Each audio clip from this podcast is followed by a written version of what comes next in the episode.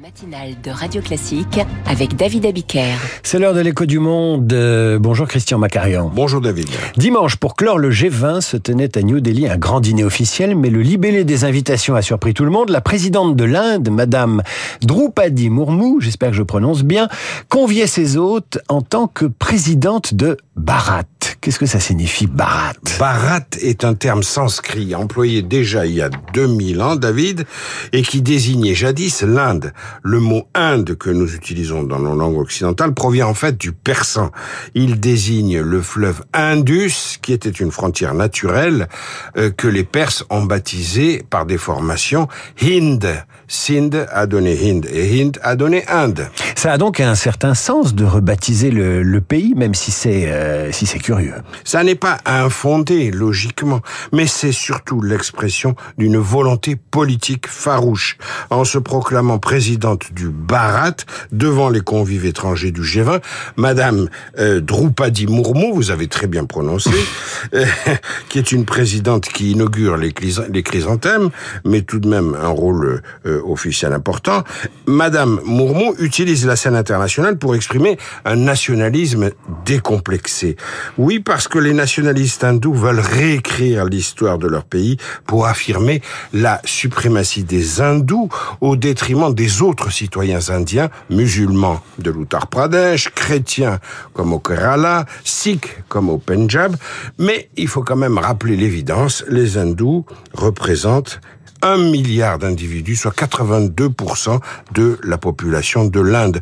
Mais justement, Madame Droupadi Murmu est membre d'un parti nationaliste religieux hindou qui s'appelle le BJP. Alors, quelle est la doctrine du BJP Pour le BJP, les hindous sont les seuls habitants originaux de l'Inde, ce qui est inexact, mais c'est ainsi que le storytelling s'est euh, organisé.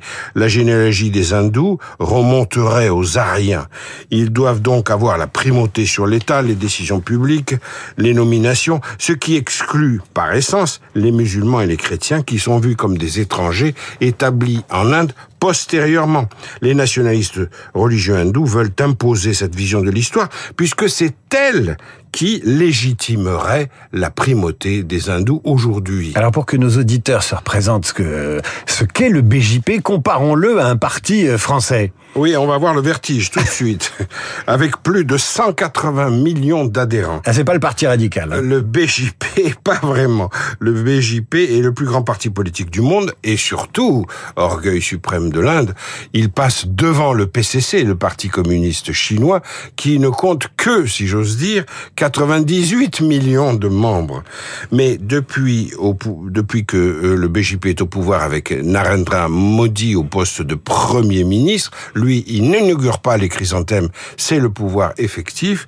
Eh bien, avec Narendra Modi, le ton est non seulement devenu national populiste, mais on assiste à une dérive ultra-autoritaire de type démocratie illibérale qui suppose la personnalisation extrême du pouvoir, voire le culte de la personnalité. Donc à l'origine de ce changement de nom, il y a cette radicalisation. Est-ce qu'il y a d'autres exemples de pays qui se rebaptisent actuellement? Oui, il y en a beaucoup, mais les causes sont très variées et variables.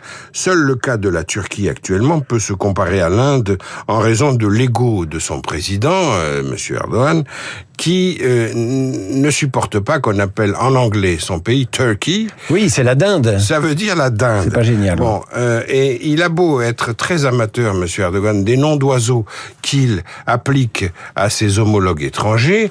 Il a beau être très offensant avec des chefs d'État. D'ailleurs, il l'a été aussi avec Emmanuel Macron.